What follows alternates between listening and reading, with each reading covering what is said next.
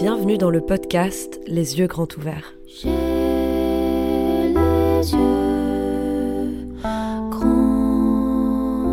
Ouverts. On continue avec la deuxième partie de l'épisode sur la décroissance pour continuer à approfondir quelques notions clés. On parle de dette, de sobriété, de stratégie de la décroissance parmi d'autres. Hello Mathis Salut Estelle, ça va? Ça va et toi? Bah ouais, ça va. Euh, hier soir, j'ai regardé un très cool documentaire de Cash Investigation euh, sur la PAC, ça s'appelle Agriculture, où sont passés les milliards de l'Europe.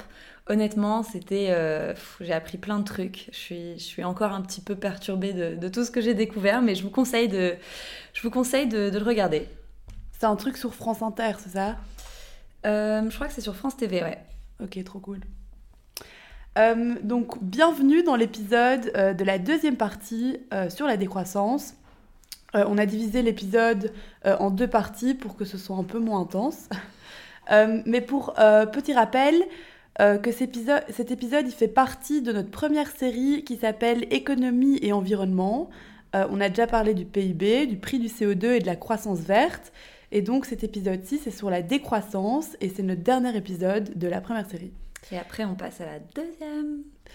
Euh, dans cet épisode, on parle de décroissance, plus, précisément de la dette, de la sobriété, de la décroissance et des entreprises, de l'innovation, de la décroissance dans les pays du Sud vs la France, des modèles et des stratégies de décroissance, ainsi qu'une espèce de remise en question culturelle. Euh, ok, donc rentrons euh, direct dans le vif du sujet. Un point que soulève des questions, euh, qui soulève des questions dans la décroissance, c'est la dette.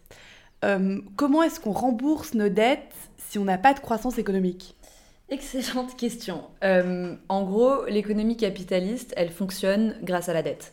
Si on regarde la France, l'Allemagne, le Canada, les États-Unis, etc., ils ont tous des dettes du secteur public qui est supérieure à 60% de leur PIB. En gros, la dette du secteur public, c'est pas en soi une mauvaise chose. On pourrait le voir comme euh, un transfert intergénérationnel en faveur du présent. En gros, on s'endette pour financer des investissements euh, qui améliorent potentiellement notre mode de vie dans le futur. En gros, une société sans, croissance, bah, ça impacte la dette. Pourquoi? Bah, Parce qu'en fait, pour s'endetter, il faut emprunter à des gens. Donc on emprunte euh, à la BCE, à, à des ménages français et françaises, à des créanciers internationaux. Mais pour emprunter de l'argent, il faut pouvoir rembourser des taux d'intérêt. Et donc c'est une relation de crédit, en gros, qui crée une obligation de rembourser la dette avec un intérêt. Et donc pour rembourser avec un intérêt, il faut produire plus que ce qu'on a reçu pour rembourser les taux d'intérêt. C'est ça la logique de la croissance. C'est la dette et la croissance sont intrinsèquement liées parce que plus de dette, ça veut dire qu'on a besoin de plus de croissance pour rembourser les taux d'intérêt de cette dette. Mais du coup, la question c'est est-ce qu'il faut annuler la dette pour s'émanciper de ce besoin de croissance économique? Eh bah, en réalité, euh, on ne sait pas trop. Les titres de la dette française, ils sont détenus ou par des concitoyens, des concitoyennes, comme j'ai dit tout à l'heure, des créanciers internationaux, la BCE, etc.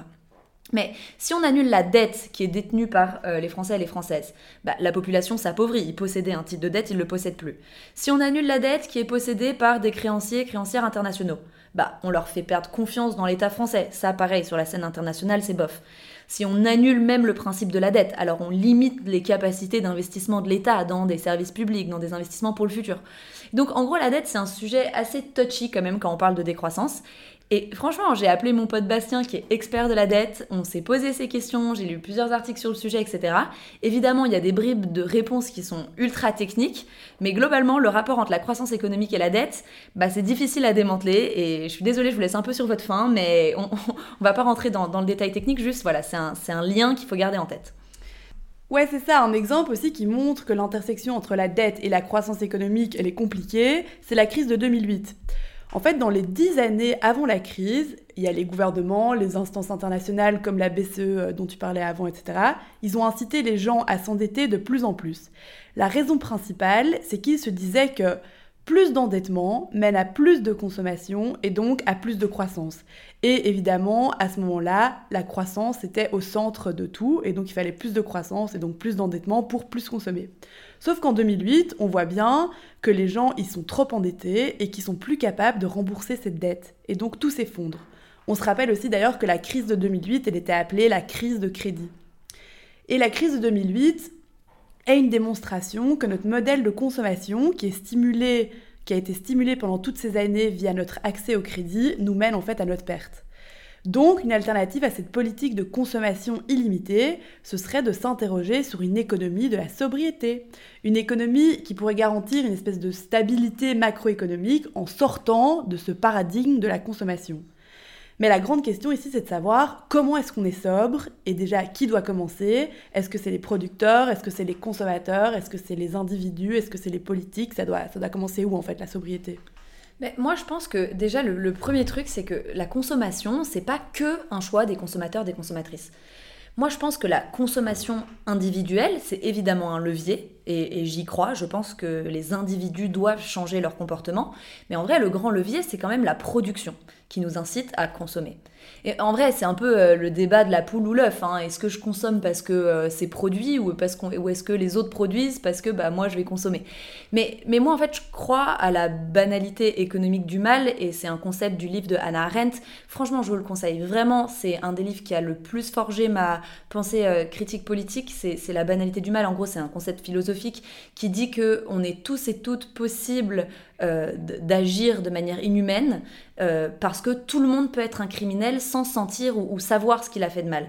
Et là, l'idée, c'est de dire que les gens, les entreprises, bah, c'est pas tous et toutes des responsables euh, de leur choix de consommation, c'est pas des criminels proactifs les cadres dans des grosses entreprises de pétrole, c'est pas des mauvais humains, c'est juste des gens qui savent pas, qui n'ont pas les outils pour faire autre chose, qui n'ont pas d'autres options. Et quand il faut se rémunérer pour payer nos impératifs, il faut travailler, et quels sont les jobs qui rémunèrent? Bah, C'est ceux qui polluent plus souvent. Oui, je pense qu'ici on peut dire que le système nous a un peu pervertis et il nous incite pas du tout à la sobriété qui est nécessaire à la survie de l'humanité. Mais oui, et, je pense que, je sais pas moi, un, exemple qui me marque toujours, c'est l'exemple de l'obsolescence programmée. Moi, euh, un iPhone, quand le mien meurt parce que d'autres l'ont conçu pour qu'il meure euh, à, partir d'un certain moment. J'ai pas vraiment le choix que d'en racheter un euh, nouveau. Je veux dire, euh, je suis pas quelqu'un de moindre valeur parce que je me dis activement que je vais consommer plus, que je vais impacter l'environnement, parce que je vais m'acheter un nouveau téléphone. J'ai globalement, j'ai pas le choix. Si je veux une vie sociale et une vie professionnelle, je dois avoir un, téléphone. Et, et je pense qu'un autre exemple de cette consommation qu'on choisit pas complètement, c'est la publicité. Petite story time, je sais pas si vous connaissez l'histoire de Bernays, c'est un peu le pape, le fondateur de la propagande moderne, c'est celui euh, qui a fait fumer l'Amérique en analysant la psychologie des femmes pour les faire fumer. En gros, le pape de la publicité, Bernays comprend qu'en gros la cigarette, c'est un symbole phallique masculin représentant le, pouvoir sexuel du mâle et, qu'il était possible de lier la cigarette à une forme de contestation euh, de ce pouvoir masculin. Et donc si on réussissait à faire ce lien, bah, les femmes fumeraient. Sauf que beaucoup de femmes, à cette époque-là, ça concorde bien, voulaient s'émanciper, voulaient sortir de leur rôle traditionnel au tout début du XXe siècle, avec notamment le mouvement des suffragistes, euh, bah, c'est une preuve flagrante de ce désir des femmes de s'émanciper. Le droit de vote pour les femmes blanches obtenu en 1920, c'est un des piliers fondamentaux aussi de ce contexte. Et puis surtout, à la fin de la, Première Guerre mondiale, euh, il y avait beaucoup de postes euh, fondamentaux dans l'économie qui avaient été pris par des femmes pendant la guerre. Et donc du coup, il y avait eu un fort impact sur le désir d'égalité, d'émancipation, parce que les femmes avaient réalisé qu'elles pouvaient faire les mêmes métiers que les hommes. Et donc, en gros, il y a eu une grosse parade euh, en 1929, et il y a un groupe de jeunes femmes qui avaient caché des cigarettes sous leurs vêtements, et il y a eu un signal, et elles sont sorties, elles ont allumé leurs cigarettes, euh, devant les journalistes. Il y a des photographes qui, les avaient suivis, qui étaient prévenus, et en même temps, il y avait les suffragettes qui allaient faire un coup d'éclat. Et en fait, dans les jours qui ont suivi, l'événement, c'était dans tous les journaux, sur toutes les lèvres, c'était dans, enfin, c'était la une, quoi. Les jeunes femmes, elles avaient expliqué que elles avaient allumé ces cigarettes parce que c'était des flambeaux de la liberté. en gros, Bernays, ce pape de la publicité, il avait donné le signal de cet allumage collectif de cigarettes et il avait décidé que euh, le fait que les femmes fument, eh ben, c'était euh, leur pouvoir d'émancipation. Bah voilà, ça c'est le pouvoir d'une bonne pub c'est de se dire que euh, le langage des biens matériels pour communiquer entre nous, non seulement par notre statut, mais par notre identité, par notre affiliation sociale, etc., les biens matériels, la consommation, euh, ça nous permet de, de, faciliter notre participation à la vie sociale en fait. En gros, tout ça pour dire que la consommation, on la choisit pas forcément, on y est un petit peu soumis aussi, et on y a recours parce qu'on doit se faire une place dans la société. Juste pour, conclure, maintenant qu'on a parlé un peu de consommation, de sobriété individuelle, on la choisit pas toujours, mais c'est surtout quand on parle de sobriété de consommation, le plus important, c'est de se rappeler que on ne doit pas tous et toutes changer nos consommations de la même manière. La décroissance, elle est surtout pour celles et ceux qui ont déjà assez. Il y a, un rapport de, de France Stratégie qui dit que les 50% des ménages les plus modestes devront réduire leur empreinte de consommation de 4%, alors que les 10% les plus riches devront réduire leur consommation de 80%. Donc les plus riches doivent bien plus euh, rentrer dans une démarche de sobriété que les plus pauvres, bien sûr. Et c'est hyper important de garder ça en tête. Ouais, donc une partie de la sobriété individuelle, évidemment, c'est hyper important, mais les individus, ils n'ont pas toujours le contrôle totalement dessus, ils sont soumis à des lois euh, de la société auxquelles ils peuvent pas toujours euh, échapper, comme par exemple, tu comme as dit, l'obsolescence programmée ou la publicité, voilà. Euh, d'autre part, donc on a vu euh, petit 1, la sobriété individuelle. Petit 2, c'est les entreprises. En fait, les entreprises aujourd'hui, elles sont guidées par, les par des incitations pardon, financières. Euh, et en fait, ces incitations financières, elles prennent en compte du coup que ce qui impacte le levier de la finance et donc la tarification du CO2 par exemple. Donc une entreprise qui pollue plus, elle va devoir payer plus de CO2 et donc elle va s'adapter par rapport à ça. Il existe certaines entreprises, bien sûr, qui entament cette démarche de sobriété avec... Euh, qui du coup mettent ça avant l'impératif économique, mais euh, ces entreprises-là, elles ne sont pas euh, dominantes aujourd'hui. Mais donc, en parlant de sobriété d'entreprise, nous vient notre prochaine question quand même sur le modèle de la décroissance. Est-ce que la décroissance, du coup, c'est anti-entreprise, anti-système privé Si on a parlé de cette sobriété d'entreprise aujourd'hui, qui n'est pas le cas? Mais en fait, je crois que ça aussi, c'est un peu un grand incompris, c'est que la décroissance, elle n'est pas du tout anti-entreprise, elle est intra, elle est anti ultra lucrativité et ultra profit. En gros, elle critique les entreprises qui sont organisées autour du seul but de la croissance du chiffre d'affaires, des profits, de l'accumulation du capital et qui sacrifient euh, l'humain et l'environnement pour arriver à leur fin économique. En gros, la décroissance dit bah, faire de l'argent sur le dos de travailleurs exploités par exemple via la fast fashion et l'exploitation des Ouïghours, ou encore euh, via les plateformes qui, délivrent instantanément comme Deliveroo, etc., et qui bafouent les droits sociaux des travailleurs, c'est pas considéré comme un enrichissement euh, parce que bah, la valeur ajoutée, elle se concentre dans les mains de gens déjà riches, et puis il y, a un vrai coût social et environnemental euh, de, de, ces entreprises-là. Oui, donc euh, ça sert à rien de faire décroître les entreprises qui contribuent beaucoup au bien-être collectif et qui polluent peu. Par exemple, euh, on dit oui aux agriculteurs bio, aux commerces locaux, boulangeries, et plutôt non du coup à la croissance d'entreprises comme Total et Amazon qui, euh, polluent énormément et qui sont désastreux au niveau euh, des droits sociaux. Et donc c'est une croissance qui est choisie de certains secteurs, non? Ouais, c'est ça. Et, dans le livre de, Timothée Paris, qui le résume bien, il dit mais il faut arrêter de se débarrasser du cliché capitaliste, comme quoi toutes les entreprises chercheraient à croître comme des petites plantes. Euh, ben, c'est sûrement pas le cas de coopératives de l'économie sociale et solidaire qui définissent leurs performances au-delà des profits, mais c'est pas non plus le cas pour des petites entreprises familiales qui fonctionnent euh, pas avec comme seul but la croissance. Euh, ces petites entreprises, elles sont pas prêtes à tout pour euh, gagner un euro supplémentaire. C'est souvent des, entreprises qui sont dites stationnaires en fait.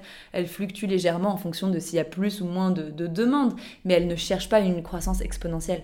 Un boulanger, une boulangère de quartier qui a déjà une clientèle qui est suffisante, etc il va pas forcément chercher à euh, faire des heures supplémentaires, d'élargir son équipe, de construire une deuxième boulangerie, euh, si la première boulangerie lui permet de vivre, de s'épanouir dans son travail, euh, etc.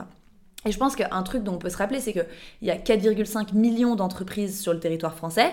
Il y en a seulement 292 qui sont des grandes entreprises. Donc ça veut dire qu'il y a plus de 5000 salariés et qu'il y a plus de 1,5 milliard de chiffre d'affaires. Et il y a 668 entreprises qui sont cotées en bourse. Et donc du coup, euh, il n'y a pas du tout que des firmes transnationales sur le, sur le territoire français. Ouais, en effet, l'entreprise moyenne en France, elle cherche pas spécialement à devenir une méga licorne. Pas non, pas du tout. Et vu que les grands groupes sont responsables de la plupart des activités qui sont néfastes pour l'environnement, la décroissance est avant tout chose avant toute chose la réduction de l'importance qu'ont pris ces énormes entreprises dans notre vie économique. Euh, ok, donc là, on vient de voir que la décroissance, c'est pas anti-entreprise, mais c'est anti-ultra-profit. Le but, c'est pas d'éliminer toutes les entreprises, mais de faire en sorte que les plus grosses, celles qui polluent le plus, elles arrêtent cette dynamique de croissance exponentielle et qui est complètement néfaste pour les humains et pour la planète. Euh, ok, donc ça, c'était pour le anti-entreprise. Euh, prochaine question qu'on se pose quand on analyse la décroissance. Est-ce que la décroissance, c'est anti-innovation?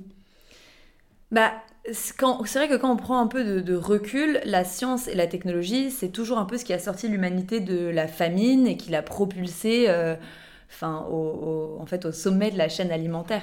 Et, la science et la technologie, ils ont permis à la population euh, de croître déjà de manière exponentielle au cours des 200 dernières années en combattant des maladies, euh, en, augmentant, en augmentant la, production alimentaire, par exemple via les engrais, via les innovations des machines agricoles, etc. Mais ces innovations, euh, elles ont été moteurs de, croissance économique en fait.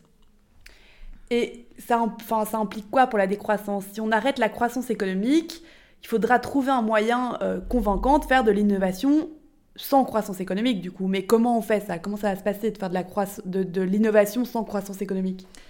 C'est vrai parce que en fait, c'est souvent l'incitation euh, de pouvoir maximiser des profits personnels qui pousse à l'innovation. J'ai envie d'innover et de prendre des risques parce que je me dis que je vais potentiellement gagner beaucoup d'argent via mon innovation. Mais en fait, la, décroissance se pose euh, la question qui est la suivante, c'est mais quel genre d'innovation on parle? Moi, moi enfin, je peux donner un tout petit exemple personnel, mais en gros l'année dernière, pendant un an, j'ai essayé de monter un un projet de digitalisation des systèmes de dons sur des camps de réfugiés. Et globalement, euh, mon bazar, financièrement, c'était pas très rentable. Euh, mais, mais, en gros, le, projet a été reconnu comme potentiellement euh, utile socialement, etc. Sauf que bah, financièrement, ça remplissait pas les, indicateurs clés. Bah, j'ai fait faillite assez, assez vite, mais j'essaie pas de justifier quoi que ce soit, mais juste de se demander est-ce que vraiment le mécanisme des prix c'est ce qui provoque l'innovation la plus utile. Et bien sûr, il ne faut pas tout mélanger. Euh, mais en gros, ce que la décroissance dit, c'est qu'il y a plein d'innovations sociétales majeures qui sont pas rentables et qui sont pas financées du coup et qui sont pas développées. Et la croissance économique, elle finance l'innovation, certes, elle incite l'innovation, mais en fait, laquelle? Parce qu'en fait, elle finance l'innovation qui est rentable et c'est toujours celle, euh, c'est toujours celle-là qui sera financée. Et c'est pas forcément euh, l'innovation la plus utile. Euh, aujourd'hui, on remarque quand même que parfois, il y a des projets qui sont soi-disant euh, dits innovants, qui reçoivent des tas et des tas d'argent, qui lèvent de l'argent assez facilement, etc. Euh, par exemple, j'en sais rien, moi, des, des, des, entreprises qui font de, des livraisons à domicile, etc. C'est pas révolutionnaire. Par contre, euh, bah, une, chercheur, une chercheuse ou un chercheur qui développe un système révolutionnaire pour sauver la planète mais qui n'est pas rentable financièrement, bah, il va pas lever des, des fonds de la même manière. En gros, l'innovation dans la décroissance, elle propose d'intégrer des nouveaux indicateurs de performance et ces nouveaux indicateurs de performance, ils détermineront quelles innovations on finance. C'est pas forcément celles qui seront le plus rentables, mais ça serait celles qui répondent le plus à un problème sociétal ou environnemental.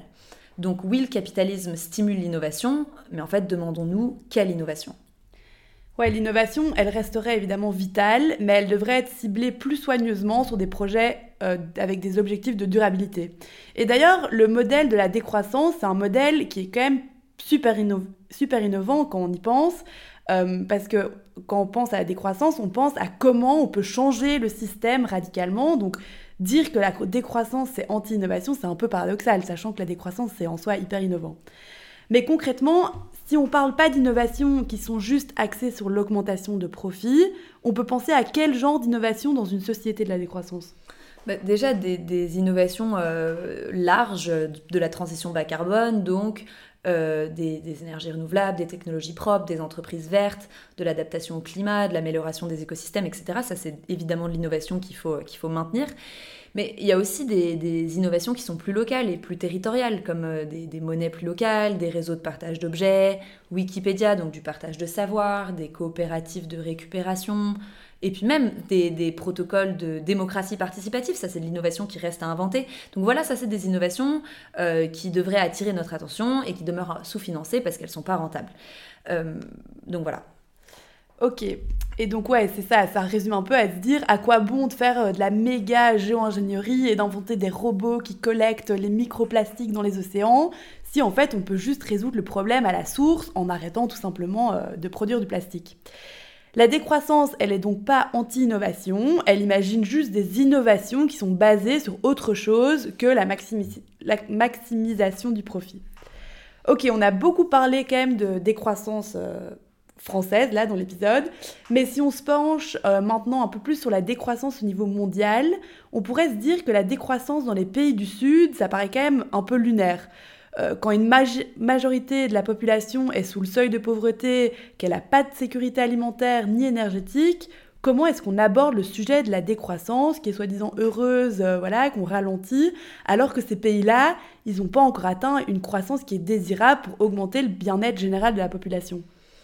Et, d'ailleurs, il y a, y a, enfin, c'est pas le but de faire décroître les, pays du Sud.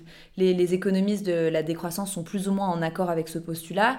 La décroissance, c'est plutôt un enjeu pour les pays qui sont arrivés à un certain stade de développement encore une fois le paradoxe de, de mais tant que la croissance économique est corrélée euh, au bonheur, il n'est pas vraiment question de, parler de, décroissance. Les pays les plus pauvres, euh, qui évidemment souffrent de privations euh, en matière d'espérance de vie, de mortalité infantile, d'éducation, bah, tant qu'ils n'ont pas résolu ces, problèmes primaires-là, la décroissance, n'est pas vraiment un, un, sujet pour les, pour les pays du Sud.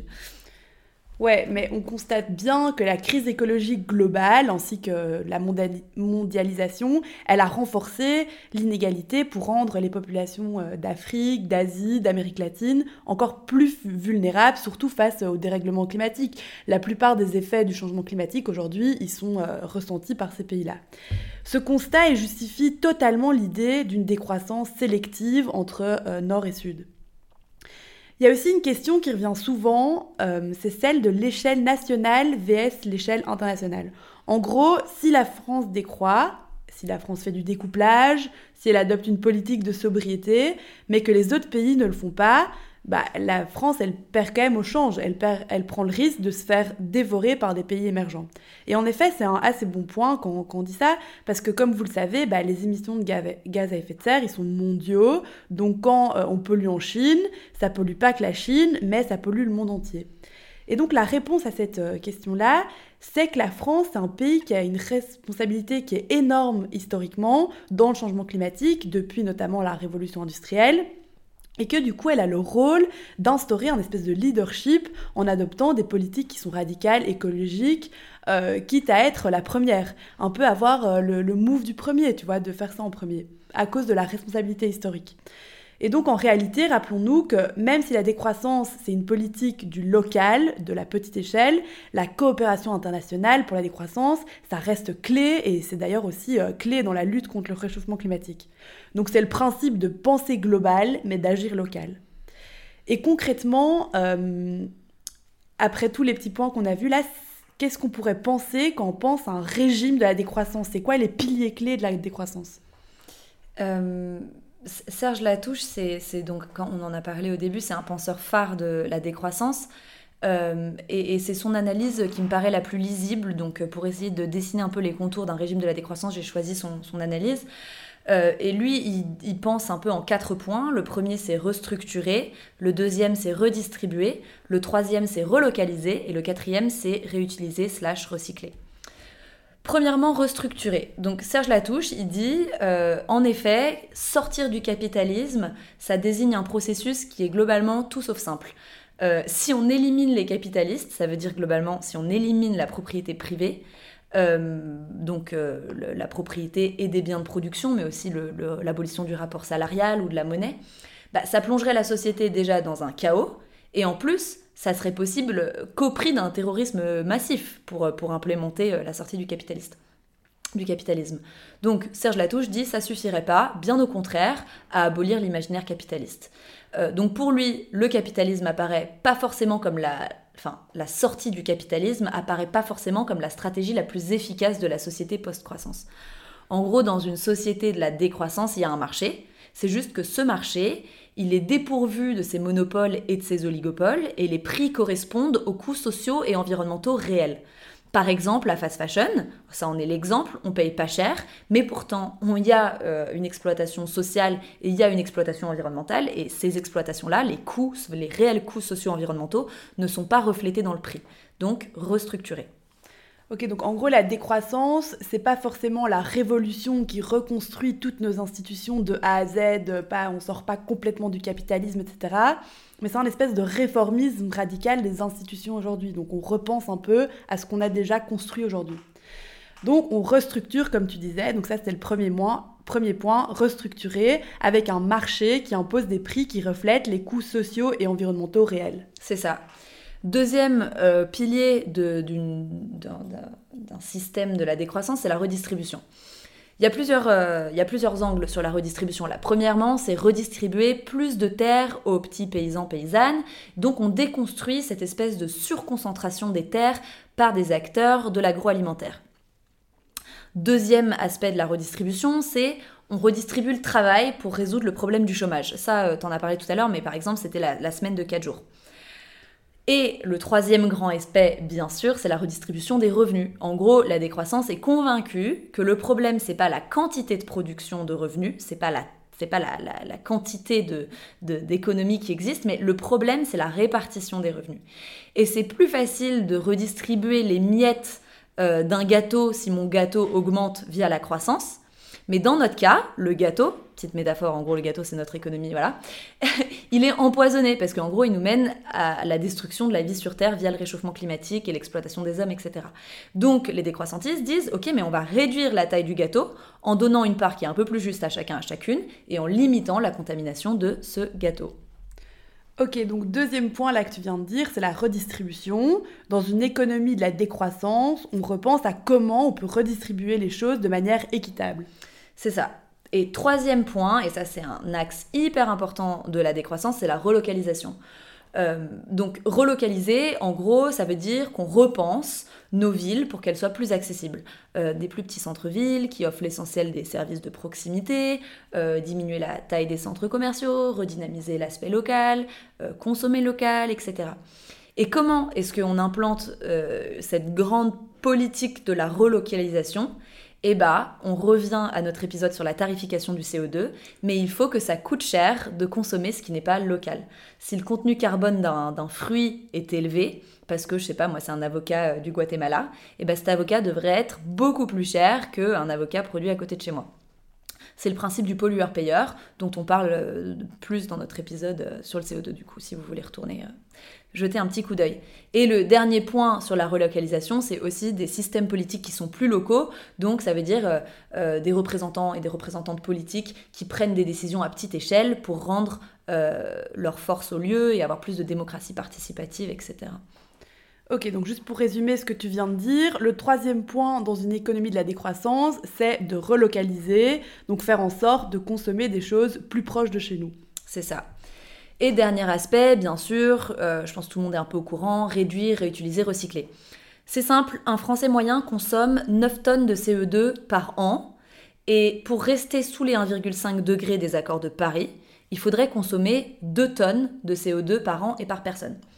Un aller-retour à New York, c'est 2 tonnes de CO2. Donc je fais un aller-retour à New York, j'ai explosé tout mon quota euh, de CO2 euh, pour l'année. Donc en gros, on doit réduire drastiquement notre consommation et c'est pas parce que certains développent euh, de la capture carbone, etc., que ça change la donne. Bien sûr qu'on a besoin de technologie, mais l'axe principal, c'est de la sobriété en fait. Et tout ça, c'est possible sans revenir euh, à l'âge des cavernes avec des lampes à huile, etc. Euh, qu'est-ce que ça veut dire concrètement sortir de cette société de la consommation? Eh bah, c'est euh, limiter le gaspillage, augmenter le recyclage, manger moins de viande, partir moins loin, repenser nos transports, etc. Ok, donc quatrième point d'une économie de la décroissance, c'est réduire, réutiliser ou recycler. Mais évidemment, ça demande une certaine forme de renoncement et même si ce principe de renoncer à certaines formes de consommation, il semble insupportable pour beaucoup de gens, euh, c'est quand même ce qu'on doit essayer de faire. Et il ne s'agit pas ici d'arrêter de produire et d'arrêter de consommer complètement. Ça, il s'agit juste de limiter ce qu'on consomme et ce qu'on produit. En fait, je crois que c'est un peu une espèce de remise en question culturelle. C'est questionner tous nos rapports les uns aux autres. Euh, et en fait, ça fait quand même un peu peur le terme euh, de la décroissance. On a l'impression de faire un espèce de saut en arrière, de dégrader nos conditions. Mais en fait, c'est pas vraiment le cas. Non, parce que c'est vrai que quand on parle de décroissance, il y a un changement de valeur intrinsèque. c'est un changement de point de vue qu'on porte sur nos économies pour pouvoir penser hors de cette espèce de cadre de la croissance. Euh, et d'ailleurs, on a tendance à dire que c'est une minorité d'académiques un peu tout seuls dans leur coin euh, qui sont en train de développer euh, leur pensée sur la décroissance, mais c'est pas le cas. En réalité, d'ailleurs, il y a une étude du baromètre de la consommation responsable de 2021 qui disait que 52% des personnes interrogées pensent, je cite, qu'il faut complètement revoir notre système économique et sortir du mythe de la croissance infinie. 52% c'est quand même beaucoup de gens qui sont d'accord avec le fait qu'il y a un problème avec la croissance infinie. Un autre chiffre, c'est en 2020, c'est une étude de Odoxa qui avait été faite pour le MEDEF. 67% des participants à cette étude euh, disaient qu'ils sont favorables à la décroissance si cette décroissance est définie comme la réduction de la production de biens et de services pour préserver le bien-être de l'environnement et de l'humanité. Euh, donc la décroissance, c'est pas une histoire de, voilà, comme je disais, des académiques qui sont seuls dans, leur coin. Il y, a, des Français et des Françaises qui pensent, qui s'organisent localement, avec des coopératives territoriales, avec des initiatives locales. Et puis il y a celles et ceux qui font des efforts dans leur quotidien, dans leur consommation, alors qu'il n'y a aucune politique qui leur impose ça. Et en fait, ces gens-là, ils participent à prôner un modèle alternatif à l'échelle euh, individuelle, et c'est ça aussi ce, ce, changement de valeur. Mais bien sûr que ça peut pas venir que des citoyens et des citoyennes, il doit y avoir un soutien euh, public. Ouais, d'ailleurs, en parlant de cette adhésion de la population à un changement de modèle, on peut aussi parler du fait que la décroissance, c'est un peu travailler un espèce de bonheur alternatif. Euh, aujourd'hui, nous, on a été hyper formatés euh, à penser, euh, à nous penser plus heureux avec de la croissance. Mais on a vu que, un, la croissance qui fait ruisseler, ruisseler la richesse vers le bas, elle a ses limites. Deux, la croissance, elle augmente les inégalités et donc elle, ça a un impact sur le bien-être des populations. 3. Comme démontré avec le paradoxe de Easterlin, la croissance, elle n'est pas vecteur d'accroissement de bien-être dans les pays riches qui ont déjà dépassé le seuil euh, matériel financier qui est de 15 000 euh, parités pouvoir d'achat. À partir de, cette de ce constat-là, on voit tout de suite quelles valeurs il faut mettre en avant qui devraient prendre le dessus par rapport aux valeurs dominantes actuelles. Ça, c'est un peu philosophique, mais Serge Latouche, dont on a déjà parlé, le résume bien. Il dit qu'il faudra avoir de l'altruisme euh, au lieu de l'égoïsme, la coopération devrait prendre le pas sur la compétition effrénée, le plaisir du loisir et l'éthos du ludisme sur l'obsession du travail, l'importance de la vie sociale sur la consommation illimitée, le local sur le global, l'autonomie sur l'hétéronomie, le goût de la belle ouvrage sur l'efficience productiviste, le raisonnable sur le rationnel et le relationnel sur le matériel. Ouais, j'aime trop cette, euh, cette phrase. Euh, mais oui, mais du coup, pour conclure, en gros, euh, la décroissance, c'est un concept du contentement, de la prospérité, de la justice et d'égalité. En gros, la décroissance, c'est une phase de transition pour arriver vers la post-croissance, l'économie stationnaire, l'économie de l'après-développement, l'économie d'après quoi. Le problème de la croissance, il est très clair et les solutions de la décroissance le sont un peu moins. Concrètement, si les marchés économiques se vautrent, ça veut dire quoi pour les plus pauvres? C'est difficile d'anticiper la décroissance, même si elle est planifiée sur l'emploi, sur la dette, etc. Et la mise en place de cette décroissance, c'est extrêmement complexe. Il faut revoir radicalement nos économies, notamment nos indicateurs comme le PIB, etc. Mais il faut aussi revoir nos systèmes démocratiques, il faut revoir euh, notre rapport les uns aux autres, notre rapport au travail. Euh, et la décroissance porte en son cœur vraiment les questions de, de justice sociale, de redistribution pour mieux financer le modèle de demain. Et en fait, c'est vrai, quand on regarde aujourd'hui la situation politique, sociale, financière, etc., un consensus politique en faveur de la décroissance, ça me paraît quand même irréaliste. D'un point de vue d'économie politique, l'argument de la décroissance est illogique en fait.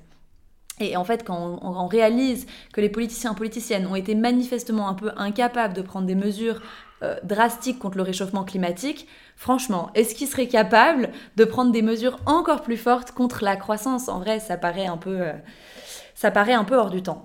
Bref, la décroissance, elle est académique certes, mais elle est aussi citoyenne parce qu'elle se développe à l'échelle locale et elle se développe chez les individus qui commencent aussi à transitionner. Et bien plus de citoyens qu'on le pense euh, sont prêts à repenser notre modèle de consommation et de production. Euh, et qui commencent en fait euh, à, s'organiser autour de, principes de la décroissance et en tout cas à contre-courant du système d'ultra-production. Donc voilà, on arrive à la fin de l'épisode. Merci de nous avoir suivis jusque-là. N'hésitez pas à nous contacter si vous avez des questions. On sait que c'est un peu technique, c'est une idéologie qui est très très forte, mais, mais on est, on est ravis d'en discuter avec vous si vous voulez. Et encore une fois, nous, on a essayé de, rendre la, la, vision la plus juste de, de ce qu'on a lu. Euh, bon, c'est encore évidemment euh, à débat et c'est une idéologie qui est en phase de réflexion. Donc voilà. À toutes pour la deuxième série. Salut. J'ai les yeux grands ouverts. Merci de nous avoir écoutés.